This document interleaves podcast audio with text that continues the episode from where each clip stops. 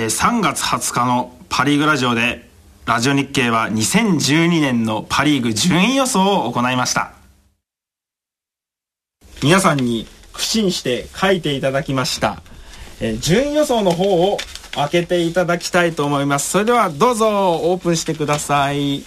ちなみに最下位は？最下位はですね、皆さんの見ていきますと、お、日本ハム、日本ハム、日本ハム、日本ハム、楽天ということで、あれ川端さん、日本ハム。これ一つだけ一応ファンとして弁明させてください、はい、皆さんのボード持ってるんですけど僕のボードには小さい字2013年の順位予想書いてるんですよ。そこには1位北海道日本ハムって書いてるんで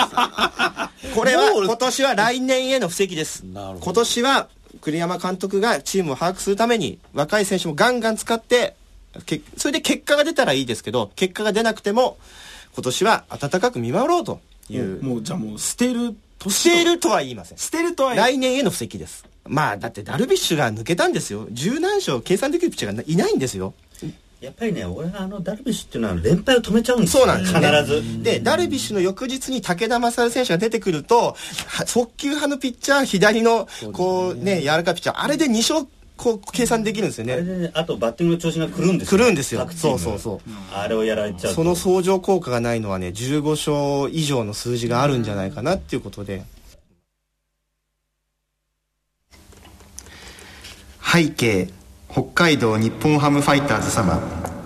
私がファイターズを好きになったのは小学2年生の時初めてあのオレンジ色の帽子を見てからでした当時地元のサッカークラブの練習にもオレンジ色の野球帽をかぶっていって周囲からバカにされながらも私は石みたいに動かないわけで。それからファイターズ一筋30と4年。今年は2月に生まれて初めて沖縄キャンプを見に行き若手ベテラン選手たちの活躍を目にしながらもこんなにファイターズが好きなのにもかかわらず3月の番組では最下位の予想をしてしまったわけでその予想に反してファイターズはファンのために戦い続けチーム一丸で勝ち星を一つずつ積み重ねただただシーズンを勝ち進みリーグ優勝クライマックスシリーズも勝ち上がり私たちの予想は大きく外れたわけで明らかに矛盾したわけで僕は黙っていたわけでそんな2012年の秋でした。すいませんでした。パ・リーグラジオプレイボール。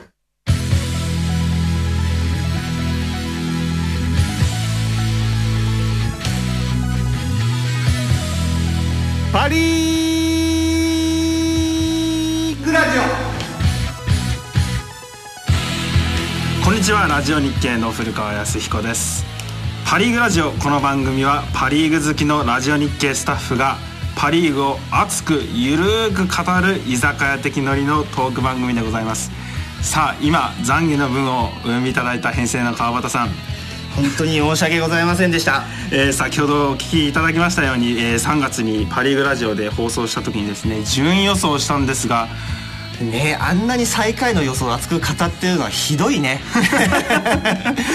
まあその下馬評を嘲笑うかのようにですね、はい、3年ぶり6度目のリーグ優勝そして日本シリーズ進出を果たしたわけですね。そしてですねいよいよ明日10月27日より日本シリーズが開幕ということでセ・リーグ覇者の巨人と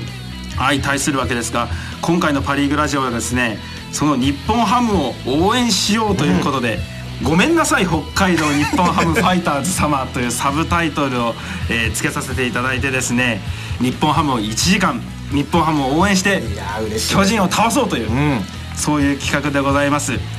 えー、それにふさわしいですね今回日本ハム党のいやすごい方々が来ていただきましたよこれ。それでは早速ご紹介いたしましょう、うん、プロ野球音の救援からファンタスティックピッチングマシン中島さんそして吉野美鈴さんのお二人です。どうも。よろしくお願いします。よろしくお願いします。いやいきなり何が始まるのか だってさ、うん、考えられないですよ、うん、会社の人間のロボクから始まる番組、ね、アナウンサーありえないもんこんなびっくりした。どうどうしようかなと思って、ね、僕ら。ねね困ったけどまあ呼んでいただきましたんで、ええ。お二人は日本ハムのファン歴というのはどれぐらいになるんでしょうか？あえっ、と私ああえー、と中島ですけれどもどうも。はい中島えー、と私は、えー、1973年に日本ハムの前身の日卓ホームフライヤーズというチームがありましてえーそのチームの試合をですね、えーと知り合いからチケットいただきましてで後楽園球場に、えー見に行ったと。そこから始まってますね、はい、それ以来のファンということで。えーはい。いや今日お持ちいただいてるユニフォームもかなりはい。レトロなものを、あえっ、とこれそうですね。あの82年からオレンジ色のユニフォームを。すごいね。ラジオなのにユニフォーム持ち込んでるっていう。なんビジュアルでは一切わからないので、絶対わかんないけど。なんなら着ちゃおうかっていうね、いやもう来ていただいて構わないんですが、はい。もう横で川端さんがもう鳥肌が立つほど嬉しい。これはね間近で見たの初めてですね。これはあの17番、えー佐藤誠一投手佐藤誠一投手。のユニフォームですけども。はい。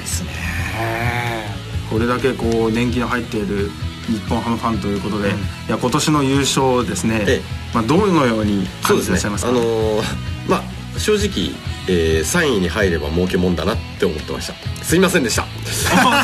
いきなり懺悔から入りまあしたけれどこの人は栗山監督は絶対あのダメだってもうまず1年目失敗すると思ってました。言っちゃってる人だから。おっとおっとでは細かいことは後ほど伺いたいと思います、はい。よろしくお願いします。吉野水さんは、はい。日本ハムは？僕は昭和57年8年ぐらいですかね。だあからもう今日はね川端って呼ばしてもらうよ。本当に最下位ですね。ももう。今日初めて会いましたけど川端って呼んじゃうもう、うん。年齢が一緒なんですよ、あ同い年そうなん年齢が同い年でちょっとさっき話したんですけど、まあ、大体同じ頃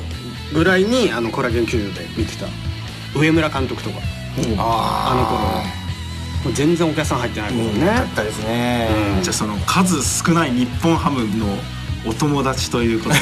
お肉屋さんで招待券ね配ってそうそうそうもらってた配ってるやつねブルーのやつ。ブルーのやつ。でもそんな人が最下位に予想したわけですよ。びっくりでしょ。これ責任追及の番組なんで。すよでそれについても。まあ各有吉野ビズム君は何位だと思ってた、僕は2位ぐらいになってほしいなと思って2位に音予想していた。予想しました。まあ、えーホークスが1位。ああ1位はソフトバンクホークス。ホークス。うん。で2位に2着につけるかんだ。なという感じで考えてましたけど、ええなんか本当そんなそんな話の僕聞いたことないんですでは心の中でもうすっごい思ってましたからね。では細かいことはまた、あ後々に伺いたいと思います。吉水さんよろしくお願いします。よろしくお願いします。では今日はこの日本ハムファンだらけのメンバーでですねこの後日本ハムについてたっぷりと語っていただきますパ・リーグラジオ。ご紹介が途中になってしまったんですけれどもそもそもですね、えー中島さんと吉野水さん。はい。プロ野球音の救援というのは一体どういったご活動なんでしょうか？なんぞやとはい。いうことですね。はい、プロ野球音の救援というのはですねもう12年。そうですね。12年ぐらいになるかな、主にまあクラブですとか、ライブハウス等でですねもう野球関連の各球団の応援歌とか球団歌とかあと野球選手が歌ってるレコードとかそういうのばっかりとにかくかけ続けるというイベントをえやっておりましてはいまあ最初はあのお客さん4人とか、4人からですか、まあ、そういうところから始めましたね。うん本当にね狭いあのお店の中に4人45人ぐらいっていうなんつうんだろう。割合としてはだから川崎球場のロッテ南海戦のダブルヘッダーの客の入りぐらい。そんぐらいですね。比率としてはそんぐらいですね。そんようやっと最近どうですかね、東京ドーム時代の、じうん。イチローがブレイクする前の前のね。えー日本ハム対オリックス。なあのブーマーとか角田がいて。もうそんぐらいにあのお客さん来ていただくようになりまして、はい。着実にこうお客さんが増えていってるということそうでですすねね、えーありがたいことに。はい、だから昔よくあのプロ野球歌の救援っていうのをテレビで選手が、あの出てきたね。正月番組とかありましたよね、えーあの時日本ハム結構強かったですよね、そういう時しか活躍しないっていうのが。そうなんです。そうパ・リーグの選手で異様に歌がうまい人がいるんですよね。そこをかけてるっていうのはそういう意味合いがあっそういう意たんですね。味ですねえ。あの音源自体がもう本当に昭和の頃にあの録音されたものがメインとなりますんでね。ええ。大体レコードですよ、うん。アナログ版ですね。はい誰でも参加できるんですか？これはもうあの入場料さえ払っていただければどなたでも大歓迎でございます。はい、今日はそのですねレコードなどもスタジオにお持ちいただいてるんですいいですね。あのね適宜話に疲れた時に きね箸休め的に箸休めで聞いていただく感じ、番組の、えー中でですね音の救援日ハムセレクションということでこの後ですねお二人にはい。MC もええ。全て投げてですねラジオ日記をですね音の救援空間にしていただこうと思いますのでよろしくお願いいたします。わかりました。よろしくお願いします。さあそれでは本編に入りましょうか。まあ戦前の予想がですね、野球評論家どの方を聞いても日本ハムがまず A クラスに入るかすらも危うかったようなそういう戦前の予想でしたよね、ということでね、ちょっとここではい。一通えメールをご紹介したいと思います、メールを。はい。えー実はですねラジオ日経の携帯サイト、はい。ラジオ日経モバイルで競馬返信予想というのがコラムがありましてさすがラジオ日経。そこにありがとうございます。そこにいつもコラムを載せていただいている浅田智弘さんという方がいらっしゃるんですが競馬ライターの方ですね、えこの方が実は大の日本ハムファンというあそうなんであそうなんですか。はい、その浅田さんからですね今年の総括ということでコメントをいただいております。ので、それをご紹介したいと思います、はい。ポイントとしてはダルビッシュの穴をみんなで埋めるでスタートしたシーズン今シーズン。終わってみればダルビッシュ以外の穴もみんなで埋めたシーズンだったように思いますね。もちろん吉川の覚醒が非常に大きいですがそれ以外にも中田不調時の稲葉の好調リリーフ陣に疲れが見え始めた時の石井の復帰、は金子誠や田中健介が離脱した時の西川杉谷中島といった若手の頑張り。今年はパの各球団とも多くの故障者に悩まされた中日本ハムはみんな揃って絶不調という時期がなかったことが大型連敗を喫することなくリーグ優勝へとつながったように思います。そうですねでも本当にまあこの番組でも取り上げてはいるんですけれども若手選手がどう活躍するか金子誠選手もまああの年になってきてるしで田中健介選手も結局あの怪我になったりしましたけどもそね。それを次々に若手がカバーしていって、一時期は12球団の中でもスタメンの平均年齢が一番若いっていう取り上げられ方もされましたよね。はい。それはまああとやっぱり外野陣じゃないかな。あの、うん、中田陽大館糸井っていうやっぱり鉄壁の3人がまあその新庄森本一人、えー稲葉の時よりももっとすごいうん。やっぱ外野っていうのができたからあれもすごかすごいんじゃないかなと思って、まあ特にねあのセンター陽大館、えーライト糸井はい。の、この守備範囲の広さね、はい。そうね。あの宇宙間破るぐらいの打球を本当に候補する場面っていうのが今年は本当に多くて、あれでだから相手チームは相当ヒット損してるはずなんだよね。いや陽大館も本当にあの外野に回ってよかったですよ、うん。うん。そうですか、うん。だってショート全然ダメだったもん、あそういえば元はショートの選手だっあの。たのーね鎌ヶ谷で、あのーね、入団当時はショート守ってたんですけども、もう悪送球に次ぐ悪送球でね、うん。ね中田選手の補殺も今年結構見ましたよね。そうですね。19とかそんぐらいじゃなかったもともと彼はねあの大阪桐蔭高校時代、まあ、ピッチャーだったわけで、肩はやっぱりね。そうですね。ん強いという、まあ、それがだからその補殺の記録に結びついてるんじゃないかと。あだかと、らうん。まあ、あと、ね、他球団がやっぱり、ね、まだ転向して間もないレフト中田の守備を侮ってたっていうそうかもしれないですよね。あそういうのはありますね、だからいろんなことがうまい感じでファイターズにあの味方してくれたような気はしますけどね今シーズンは。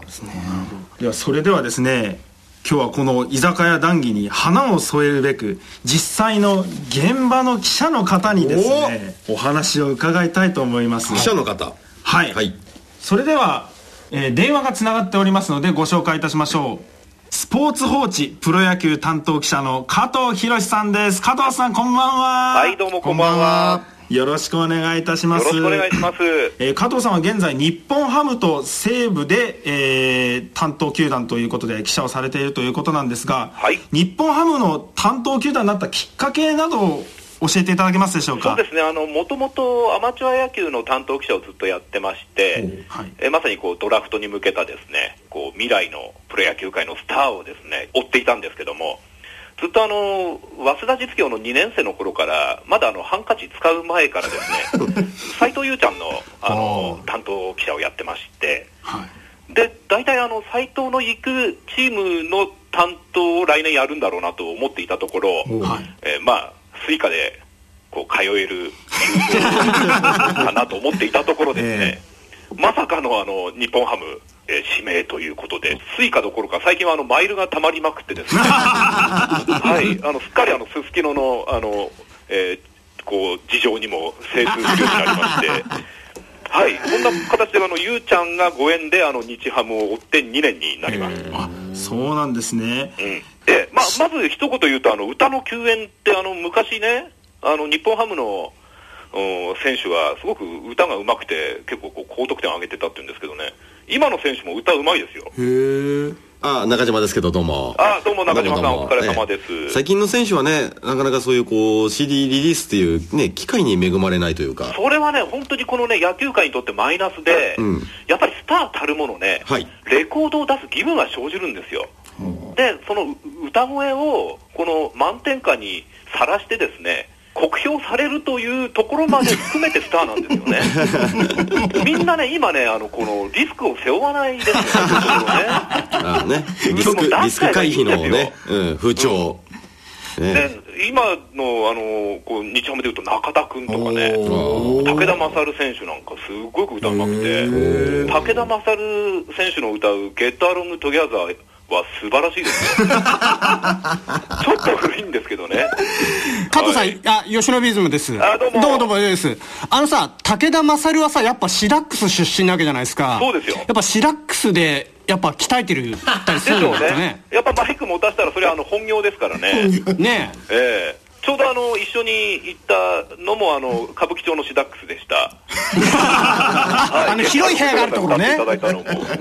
ええままだねシダックス時代でしたけどね。はい。加藤さん、ど、どうでした？今年のファイターズ。いやーね、まさかこんないけると思わなかったですよね。まずダルビッシュが抜けても、あの皆さんと一緒で、監督のね、経験のない栗山さんだから、ああ、もう苦戦するんだろうなと思っていたところ、ただね、名護キャンプでちょっといいかもなって思ったんですよ。う。んっていうのはあの、ダルビッシュ選手が抜けて、はい。やけになんか若手が張り切ってたんですよね。まあ、あのダルビッシュさんの年俸5億円ですから、まあ、5億円が浮くわけですよね、うん。これを活躍したらみんなで分取れるというですね。かなりあのモチベーションが高いこうあのみんないいキャンプをいい顔しながら送ってるなっていうのがあったんで、なんかあのこうジャイアント馬場さんが休場したシリーズで。あのグレート歌舞伎とかジャンボ鶴田が頑張ってるですね、あの80年代前半の全日本プロレスにも似た、底上げ感というか、でこう馬場が戻ってきた時には、なんか鶴田はエースのままだったとかですね、なんか天竜ももうメインイベント任せて OK みたいになってたような、なんかこう、みんなでこう頑張っていこうっていう風な、そういうこうものを開幕前から感じてましたよね。吉川とかってやっぱそういう中では、キャンプで光ってたわけですか？いやもう、うん、ブルペンが違いましたよね。あえーなんかもうとにかくう今年にかける意気込みっていうか覚悟っていうのがすごくう出てたんでただとはいえ今季のこの14勝5敗っていうねこの成績は誰も予想できませんでしたよね、ですよね。だって年俸1100万円ですよ。ねえそれでもう14勝ですからねもう脱帽ですよね。いやー吉川投手昨年ですね川端さんと同じ試合神宮球場で投げてる試合を見に行ったんですね。あの試合ですね。はい、はいその時の吉川投手の姿が鮮明に残っているので、はい。あの姿が1年後こんなになってるんだっていうのはとても想像できなかったですね。ね、いやもう三尾ってあの栗山監督って割とこうファーストネームで呼ぶもんですから、いや三尾はね三尾はねってこう言うんですよね。なんか僕はあのパーマンの正体のあの三尾を思い出して、なんかあのこうパーマンの覆面っていうかなんかあれをかぶるとこうガーッとなっちゃうようなね、そのくらいのこうハイパープリでしたよね。あとですね、この日ハムの優勝で、まあ、当然あのこう、すごくプラスの要因ってたくさんあるんですけども、僕はあの西武ライオンズも一緒に見てるもので、はい。やっぱあの西武の怪我人の多さというか、なかなかあの西武があの本来の戦力で戦えなかったっていうのも結構大きな要因としてありますよね。なるほど。結果としてはあの中心選手の片岡選手、栗山選手、中島選手、中村選手がみんな怪我で苦しんだシーズンだったということで、そうですね。まあ、その辺のこうデフレ感もあったんじゃないかな、日ハムとしてはすごくすごくそのライバルの失速に助けられた部分っていうのはあったんじゃないかなと思いますよね。ああやっぱりどのチームも怪我人がということで。ええ。それでですねこんなメールをちょっとご紹介させていただきます。はい。ヒロさん、えー、30代男性の方です。ああのあれですね、スピードの。スピードじゃないよ、なんだっけ。そうですか。なんでそういうのすぐ出てくるの？まあ、あの進めましょう。埼玉西武ライオンズファンのヒロと申します、はい。そもそも印象としてはファイターズにやられたという感じがあまりしないんですよね。むしろホークスにまたもやられたという印象の方が強いです、はい。そんな中でも開幕間もない頃斎藤佑樹投手にやられたのは印象に残っていますね。えあれが序盤のつまずきのきっかけだったのではないかと思いますということで、はい。開幕戦のことですね。もうこれがね、今季のすべてだったと僕は思ってます。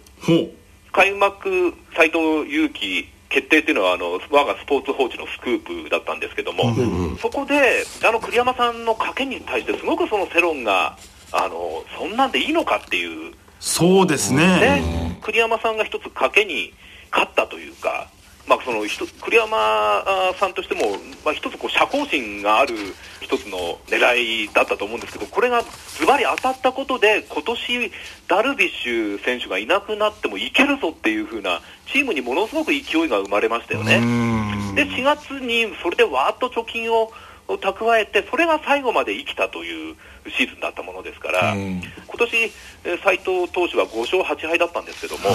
あの開幕戦の1勝を5勝と捉えると、まあ、9勝8敗なんですよね。5人1かなっていう形ぐらい、この開幕戦の涌井、相手はね、沢村賞のピッチャーですからね。このあの一勝は本当に今年のファイターズをあの大きく導く一勝だったんじゃないかなというふうに思いますよね。なるほどはい。加藤さんクライマックスシリーズはさどういうふうに見てました？そのライオンズ側からう、ん、ファイターズいやもうねダントツにやっぱりね、あの強えなって思ってファイターズを見てましたね。もう圧巻の3立てですよね、スイープ。うんやっぱりあの、こう、初戦がね、あの、どういうゲームになるのかなと思っていたんですけど、こうい。うやっぱり吉川でがっつり勝ったっていうのが、ん。すごく大きかったですよね。先制されたのにあの同じ回にね3点取って逆転した時にはちょっとファンとしても涙が出るくらい嬉しかったですけどいや、ね底力ですよね。糸井選手がねあのゲームですよね。決めましたよね、いや実はこういうメールをいただいておりまして、はい。ペンネーム炎の JR マンさん。ええホークスファンの私ですが、え3回目の放送にしてパ・リーグラジオへの初投稿になります、はい。ファイナルステージの第1戦で7回の表に吉川投手から2点をようやく取りながら、その裏にあっさりと逆転を許したことがパ・リーグのファイナルステージの流れを決めてしまったと自分は思っております、はい。いややはりここが今回のクライマックスシリーズのポイントだったんじゃないかなと。そうですね。いや、本当あの、先ほども皆さんお話しされてましたけど、外野手のタレントの揃いっぷりはすごいですよね。中田選手、それからえー楊選手、糸井選手っていうところで、えーそれもみんなあのこう自前のドラフトで取ってきた選手ですからね、はいはいやっぱりあの本当にこう日本ハムのファイターズの育成能力がこう一つ大きくね花開いた大きな例ですから、ねえ羨ましいですよね。ではですね現場で、えー取材をされてきた加藤さんですが今年この選手が一番優勝の原動力になったかなという選手を一人挙げていただきたいんですがこれ選んじゃっていいんですか、これ？はいお願いしますやっぱりあの、 Get Along Together の歌唱でもおなじみ、武田勝投 おなじみになってた手。いやね、これあの、武田勝投手ね、あの、まあ、数字は11勝7敗なんですよ。で、多分今年の MVP は14勝を挙げて、あのダルビッシュ投手の穴を埋めた吉川投手になると思うんですね。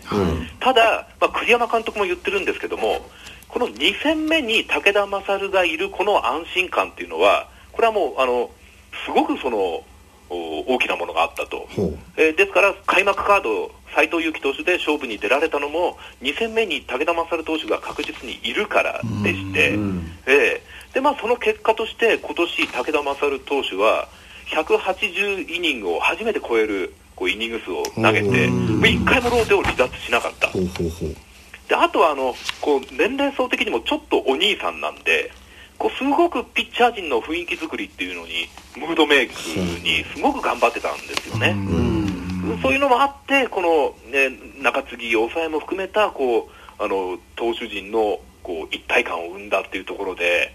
いやね地味なんですけども、まあ、本人もすごくマイペースで、ね、全く選ぶようなことなくて一緒にあの街歩いてても誰も気づかないですから、はい、ただあの武田勝投手がいなかったら優勝はなかったと。僕は断言できると思うんですよね。わかりました。加藤さんこの後のコーナーでも、えー、現場ので得た情報をですねお伝えいただければと思います。わかりました。ありがとうございましたはい、ということで、えー、高山勝投手挙げていただきましたけども、はい、それではお三方にそれぞれ私が選ぶ今年の MVP ということで挙げていただきたいと思います、ではまずは川端さんから。はい。ちょっと私挙げさせていただきたいのは八木投手とえー、ただの投手、うん、えー、この2人で12勝ですかね今年、うん、本当にあのこのダルビッシュ投手が抜けた投手陣をあの陰で支えたのは5番目6番目の先発ピッチャーとしてきっちり勝利を挙げた。この2人の投手は僕は本当にあの評価にしてあげたいと思ってこの2選手をちょっと挙げさせてもらいたいですね。八木投手前半戦はかなり勝ち星も挙げましたし只野投手もなんだかんだ言って1年間先発として働きましたよね、えーはい、あの成績に現れないいいピッチングも只野投手してくれたなというふうに思いまして僕はこの二方にぜひありがとうという、えー、気持ちを込めて MVP を差し上げたいと思います。はい。では続いて中島さんいかがでしょう、はい投手でまたちょっと名前を挙げさせていただきたいんですけども、はい、春先、えー、武田久志が、まあ、不調とあとまあ故障もあってファームに落っこっちゃった時期がありました。その時期に、はい、えー、代役を務めたですね増井投手おー、えー増井投手がですね5月6日ですか、はい、の、えー、札幌ドームのオリックス戦からですね、えー、この時、えー、今シーズン初セーブを上げてからですねずっと勝ち試合でセーブポイントを上げているわけですよ。この5月の期間限定の抑え投手として本当に頑張ってまあその後ねあのー、ちょっと夏場あたりから前半飛ばしすぎたツケが回ってちょっとね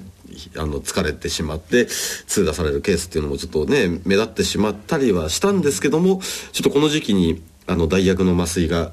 頑張ってくれたからこそあの5月も5割切ることなく乗り切れたなということで、ね。えー、もうこの73登板数あと50ホールドポイント、うんはい、本当にこれはもう立派な数字ですね、登板数とねホールドの数はすごいですよね、うん。麻酔と宮西はね本当に、うん、本当にありがとうございますってこうね手を合わせたい感じはありますよね。日本シリーズもそれで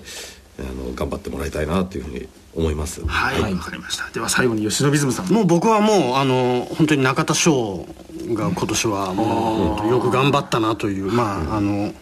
備でもすごいね、うん。結構頑張ってましたし、うん。うん、補殺のね記録、うん、よかったと思いますよ、うん、うん、やっぱあのー、あれですよ。いつだったか忘れましたけどあのー、空港でいきなりね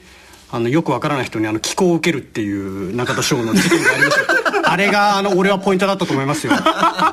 その人のおかげで、あの中田翔はあのね後半も覚醒した。と思います。中田翔にあのえあのありがとうとちょっと言いたいですね。はいわかりました。それぞれ MVP を出していただきましたがこの後は日本シリーズの大展望というところでいきたいんですが、はい、ではちょっとここでブレイクタイムということで、パ・リラジオ。